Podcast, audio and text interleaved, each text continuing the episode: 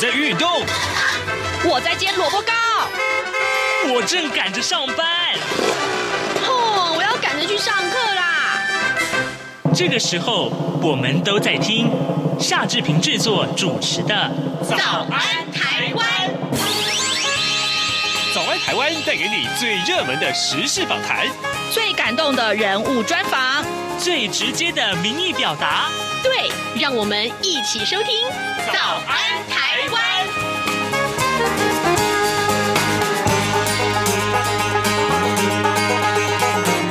早安，台湾！我是夏志平。今天是二零二一年的二月十五号，星期一。今天呢，也是大年初四。各位听众想必都还在年假当中。特别要提醒大家，过年呢，通常是三餐大鱼大肉，可千万要多多运动，免得肥胖上身。而出门踏青走春，特别要注意行车安全哦。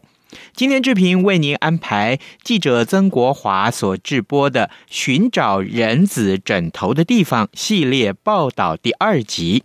这一集报道的内容主要是锁定在让身心障碍者和他们的家庭备受困扰的话题。广告过后，要请您收听今天的节目内容。新年快乐，恭喜发财！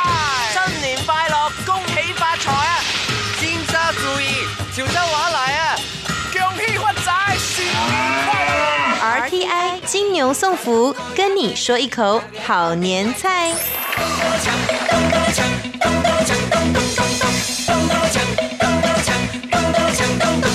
我是阿牛，金牛的牛。农历年前，大家在准备礼品的时候，乌鱼子是最受欢迎的贺礼之一。乌鱼子是乌鱼的鱼卵，用盐腌渍过后，再经过压扁、晒干制作而成。但是你知道吗？这种方法其实是在日治时代才由日本人传入台湾，因为日本人喜欢乌鱼子，来到台湾发现这里有好多好多的乌鱼，就请了乌鱼子的制造专家来到台湾传授技术。就这样，乌鱼子子。连接了台湾西南沿海百年以来的经济命脉。中央广播电台祝您扭转乾坤，喜从牛来。全世界你最牛！哦嘿！早安，台湾。正吃着什么样的早餐？吐司加火腿蛋，咬一口，然后收听中央广播电台。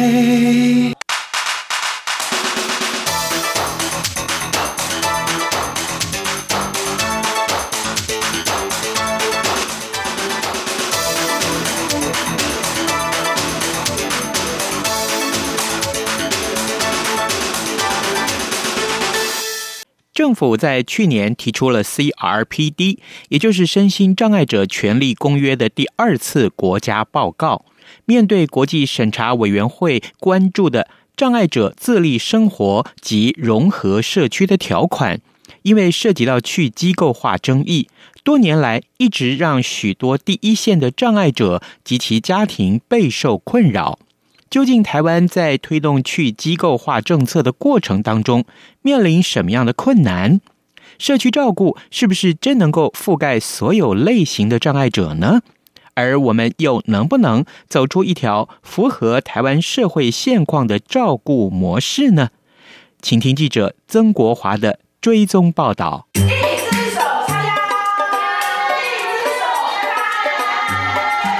就在小珍老师充满节奏律动的口令下，新北市爱心发展中心的教室里，包括阿伦在内的二十多名的学员，个个都兴高采烈地上着瑜伽课。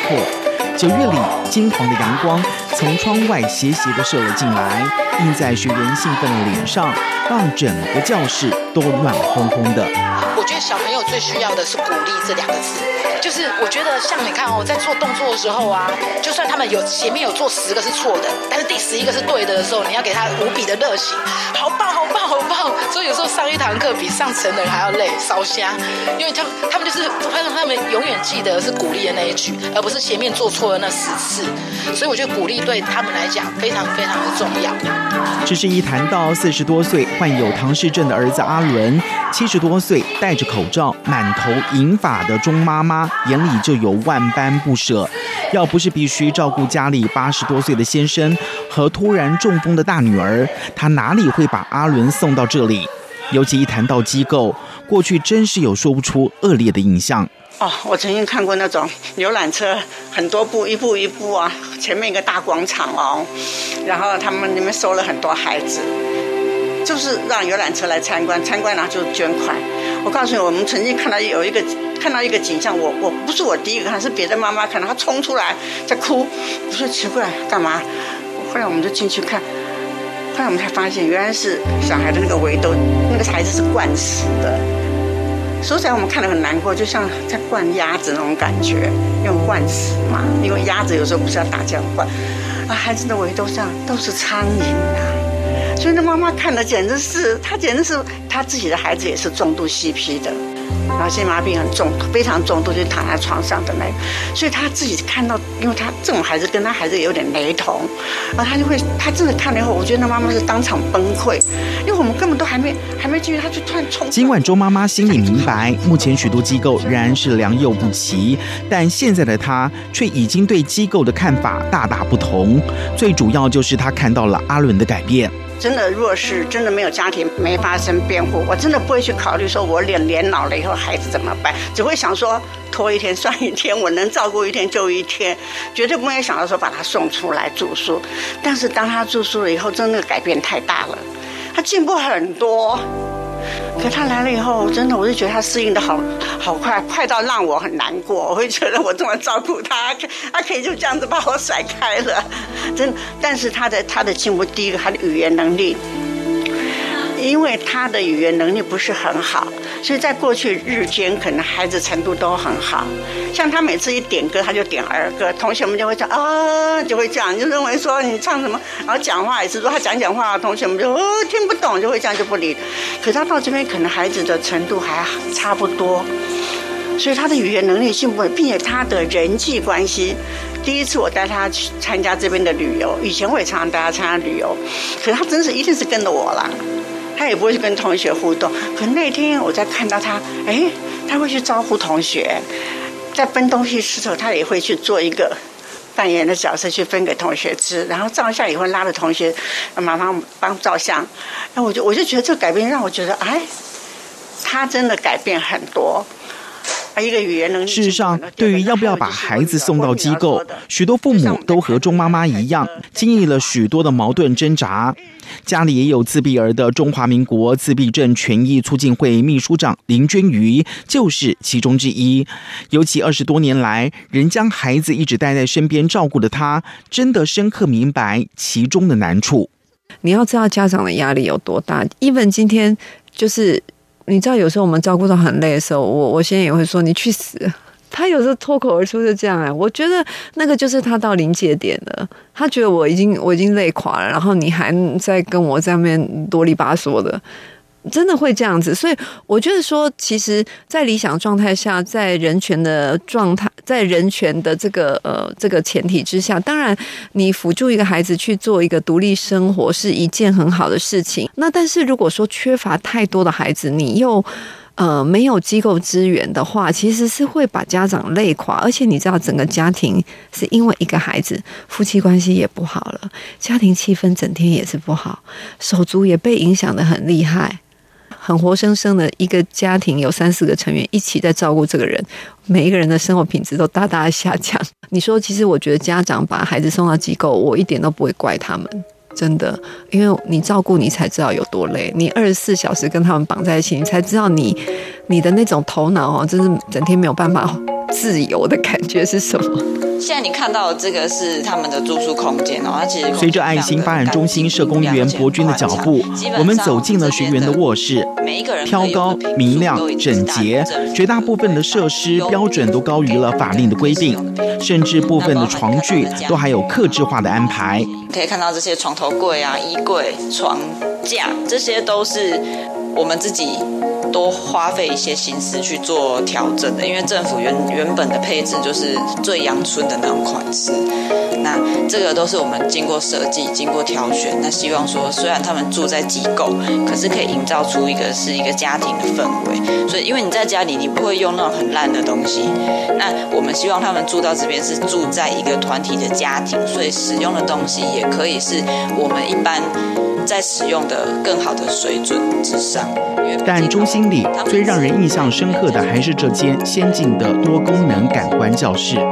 第一社会福利基金会主任吕雅兰说：“呃，多感官的的功能啊，就是我们透过一些光、音乐。”跟一些操作，让人在里面其实是放松的。然后放松的部分，其实对于情绪磨合有很好的功能。其实这个东西在国外是很流行的，那在台湾不是每个单位都有做这个配置。因为这一件你看到这一件可能是少多要八十到一百。它的那个器材是很贵的，那其实这个啦，这个是对身障者跟老人是非常适合的，因为它等于有一个情绪缓和的空间。那当然，至于机构备受外界批评的管理问题，爱心也尽量的做到了人性化的尊重。在采访的过程当中，我们发现有自闭症的学员尖叫排斥上体能课，但现场的教保员几乎都是以鼓励的方式，让学员尽量的参与活动。吕雅兰说。呃，基本上只要先确认他在安全的范围内，好，就是你看他，如果他在安全的范围内，有时候他的那个是情绪的表达，就还在可以接受范围内。对，安全范围就是他不要去伤到他自己，不要伤害到别人就好了。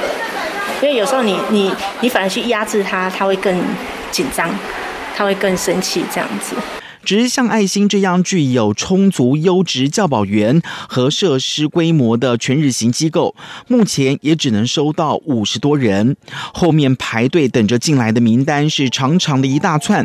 博君说：“目前的话，正式后位有成功后位的大概有一百七十几位，那等待多久不一定，但是从。”开办前到正式入住，他们最少平均也是有等了三到五年，因为这个方案是一百零四年的时候才成立嘛，我们一百零四年才正式收案。那在之前，他们做的申请的作业，通常就是大概会有三到五年的作业时间。而究竟机构的床位到底有多缺？根据网络公开资讯的统计数据显示，光是以台北市和新北市为例，共计有七十六家全日型的住宿机构，提供了两千三百九十九张一般安置的床位，但目前服务量已达到百分之九十七，以至于有急迫安置需求的民众根本不容易进入。然而，又是什么样的原因造成了机构一床难求？时间就得拉回到二零零八年。政府也没有提供好充分的生活支持的服务，把我们我们障碍者哦，就是唯一的选择就是送到教养院，而且我们政府在这方面的 budget 跟哦，事实上大部分都是送到教养院。那我必须说，我们这个是一种歧视哦。那说话的正是台湾学界当中最积极主张去机构化的阳明大学教授周月清。一谈到联合国通过了 CRPD，也就是身心障碍者权益公约，在二零零八年正式生效之后。台湾在二零一四年就跟上了国际脚步，将 CRPD 国内法化，并开始推动去机构化。周月清认为，从人权出发，以社区化的照顾取代障碍者被限制在机构里的集中式管理，绝对才是正确的方向。哦，那我一样要讲的就是说，我们身心障碍者，我必须说一个大原则，其实没有一个人应该住在机构。我们都住在社区，为什么身心障碍者，即使你今天需要很多的服务，为什么你就必须要住在机构？大家都住在社区啊，社区为什么说社区这么重要？因为就是一般人的生活很有尊严嘛。我住在机构，我是与人隔离哎，我必须要看工作人员的脸色，我几点吃饭，几点睡觉是被安排的哦。如果我们每个人有当过兵的，尤其是男性。团体生活你受得了吗？他们不是一个礼拜，不是一个月，也是一辈子。所以我要讲的是说，那个机构的服务的模式，我还是要澄清一件事情。哦，如果今天我们说台湾社会是一个民主的社会，就不应该让机构再继续存在下去。然而，去机构化之后，社区化的居家照顾真能覆盖所有障碍者的需求吗？身为自闭症孩子家长的娟瑜就非常的保留。所以自闭症的孩子可能会卡在两个，一个是呃有些孩子没有口语，所以他呃很难表达他自己想要去哪里。好，那你自然就不太会，你自己家长可能也比较不会去找这个服务，或者是你找来评估一定不会过。那再来就是孩子或许他会表达，可是万一他的行为上是有可能失控的或什么的话，那这就在他们。呃，会拒绝的原因里面，就是说他可能没有办法为他的行为负责，好、没有办法为他的决策负责。不过，一直推动障碍者社区自立生活的台湾社区与生活联盟理事长陈真如，答案则是非常的肯定。但这个答案的前提是，必须要有足够的社区支持。只是陈真如也直白的说，从政府目前编列的补助来看，客观的环境根本做不到。社区居住基本上来说，呃，需要比较，呃，如果需要呃去机构化的话，我们需要比较高密度的支持人力。那高密度的支持人力的时候，一个家庭平均大概就需要呃二点五个专业人力的进驻，包括就是教保呃教保人员二点五个人力，因为它包括两班制，就是呃晚呃下午四点到隔天早上八点，它因为是这个部分才能符合劳基法，说它要两班，然后为什么还要再多点五？因为因为还有六日的轮休，包括教保员的特休，那包括假日出勤的部分，这样才能符合劳基法的那个基本工时的要求。但是现在政府只给一个人力的补助，那还有另外一个部分的人力是社工，呃，零点五左右的人力。那社工大概最最多就是可以去勉强 cover 那个活动的部分嘛。那、啊、可是这这还是有人力上的错。那后来这个日照的部分，我们在承接，我们是希望能做到所谓这个社区能够一条一条式的服务。这里是林口的社会住宅，玉成社会福利基金会正大兴土木，准备在这里为障碍者开办社区居家服务。然而缺钱、缺人、缺地方，通常正是这些承办社区居家照顾单位的最痛。除了邻避效应之外，缺钱造成的低薪，连带影响了民众投入教保工作的意愿，更让夜间教保员的工作完全乏人问津。玉成社会福利基金会专员张丰明就心有所感。我们从开始，我们从完呃弄好，起码四五个月了。我们在开始开办的时候就在征人了，然后甚至在装潢的时候，我们其实已经抛上网去征人，但是呃一封履历都没有。对，对，一封呃来投，日间可能可能可能还有有一两封。会会来就是投投履历，可是上面社区居住是几乎趋近于零，对，所以我们也很困扰，卡住的状态，因为没有没有工作人员，服务对象单独进来的时候，其实我们就我们单位而言，我嗯我们也也也放不下心，对，那也没有办法服务，因为没有没有工作人员，所以在整个服务就没办法运作。而这也正是周月清抨击政府的地方，预算编列不足才是造成障碍者必须依赖全日型机构的真正原因。不过，讽刺的是，许多机构也正深陷经费不足的困境，像是至少得排队五年才能够进去的爱心发展中心，志工员博君就无奈地向我比了一个七的手势，强调他们每一年都必须要面对新台币七百万元的财务缺口压力。我们这一栋建筑二十四小时都有人，那电水都不停的，对，然后加上他们一个月好一个月付三千多，重度哦，重度及重度，如果他是低收当然不用钱嘛，但是如果他要自付额最高就是付三一五零，等于说你一天一百块，包吃包喝水电服务一定赔一定赔钱。面对这样的结果，外界不禁要问：难道政府不能够多编列一些社会福利预算吗？为什么北欧国家做得到，台湾做不到？陈真如则是道破了问题的关键。因为我们的财务预算就是这样嘛。啊，所以说联盟我们早期起都是标榜一定要去机构化，哇因为他们都去看了挪威那些，可是后来回来看到现实面，我们回来看我们自己的财政预算跟社福预算，那。就我们就开始转了，因为觉得这是我们不太可能像国外这样，因为我们的福利预算真的差太多。那可以的话，我们就是我觉得应该就是要变成是多元的选择，反而这个部分是比较容易去说服很多的家长，让让障碍者走出来，不要再关在家里。然后让机构开始社区化。除了有限的预算之外，台湾似乎也难逃前所未有的高龄化以及少子化的大环境挑战，让各界对于去机构化也开始有了不同的声音。一直关注弱势族群权益的民进党立委吴玉琴和家里有自闭儿的监委王幼玲，就认为去机构化的主张应该要重新的定义和思考。我一直在讲说，去机构化的机构有时候是最后一道防线，那一道防线如果没有的话，可能连地方都没得去，那这些人更可能更惨。嘿，虽然我们高举说要去机构化，但是这一个是硬体的去机构化，说不要机构，可是，在欧洲国家、北欧国家在去机构化的同时。不要那种大型化的上千人的，或者是好几百人的大型的机构，但是他们也走向的都是小型的什么什么什么之家，就是像家的感觉，要营造像家的感觉，但是里面还是有照顾人员，还是有护理人员，只是他们会像家人一样的态度来对待我们的这些住民，所以他这个这个去机构化的一个概念，从硬体的概念转化成。大型转转成小型，然后小型再来是规律性的生活，或是所谓军事化的呃这个照顾照顾方式，改变成像家的感照顾方式，这也是去机构化的一个理念。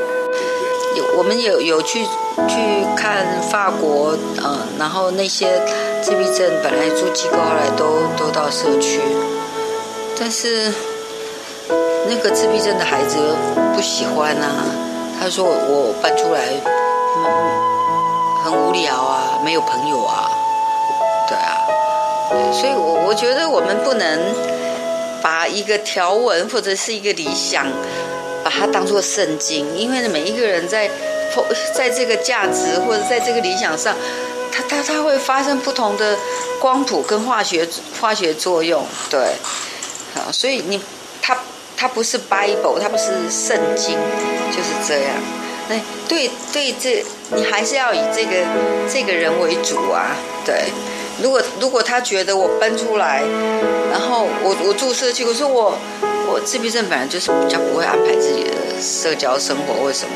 然后觉得我反而很辛苦，我觉得好无聊，我觉得好孤单。那那这样子，所谓的社区生活跟机构生活是？哪一个对他比较好？这可能还要想一下嘞。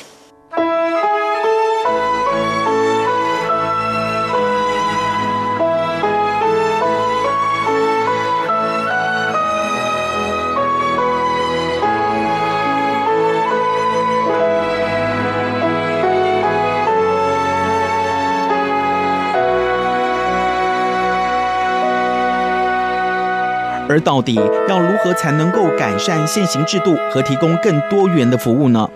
吴玉琴翻开了卫福部社家署各项计划和预算书逐项的检视，强调多元服务想要长出来，就必须让接案的社福团体未来在接案时能够保有适当盈余，绝对不能做一个赔一个。至于经费，应该要比照长照二点零的计划编列。我们的整个社会福利。应该讲，尤其身心障碍，其实还是靠太多募款，没有任何有盈余的空间。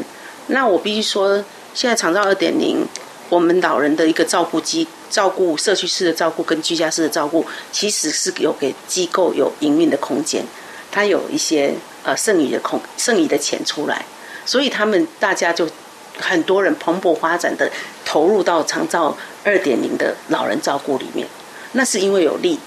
中间有一些利润，可以让他们活起来。那个活是说，他可以聘更多的人，扩展他的业务。好，因为非营利，如果是非营利组织，是钱也不可能归到个人，但是他可以让他的组织是可以过更扩大去提供服务。可是身心障碍是根本就是这些这些补助完全就是把团体服务卡死了，或根本就不足以支撑一个团体或是一个居社区居住运作。好，那个运作的人事成本根本就是不符合成本，那这样怎么可能鼓励大家来投入？大家惊的惊死，哎。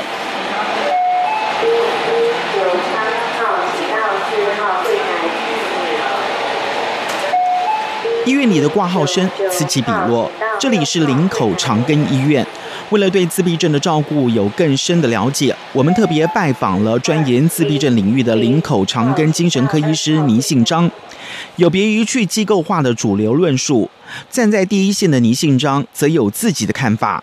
啊，因为有时候看世界各国在处理，呃，面对这个困难的时候，其实每个地方的做法也都不太一样。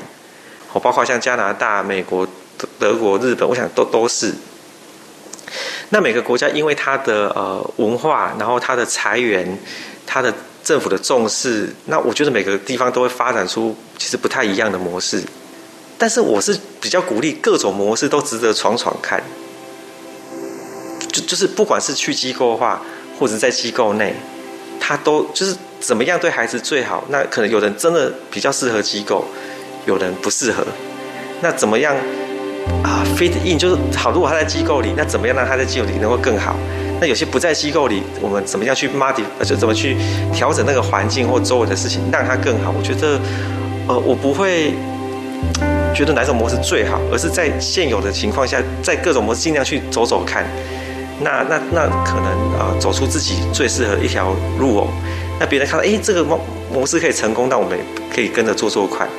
那可能在试的过程当中，又在做一些调整。嘿，我比较期待是看到各种好的方式。都去发展，然后让呃自闭症的家庭有更多好的选择或可以参考的模式，这样子。而倪信章的说法也真的打中了像君瑜这样许多实际面临困境家长的心。所以我我只能说啦，其实我觉得多元安置是一件很重要的事情，就是我觉得所有人可能为我们这些障碍的孩子去想方设法出来的方案。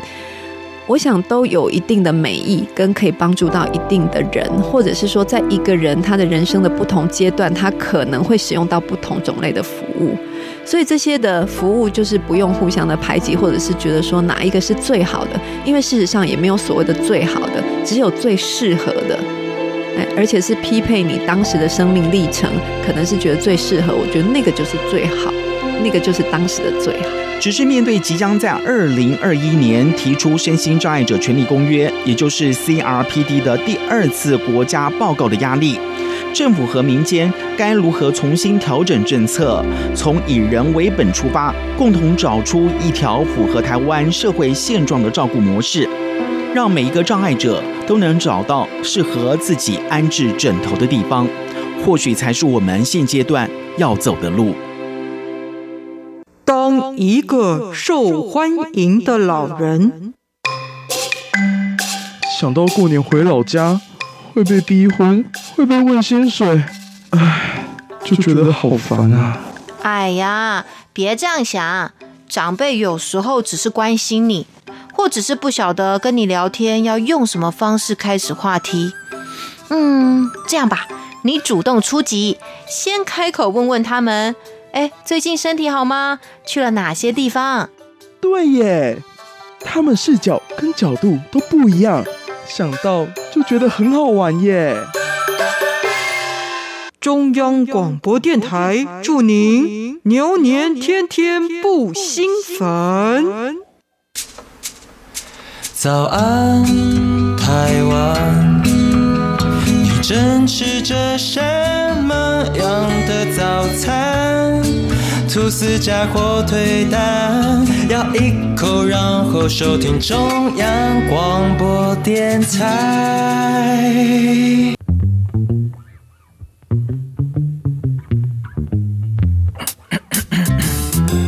各位听众，以上就是今天的早安台湾，希望您会喜欢志平为您所安排的单元。年假就快要结束了，要做好收心的准备哦。咱们节目明天再见喽。包或三明治，加杯饮料，只要一个硬币，让你的一天充满健康活力。早安，你好，欢迎光临。有开。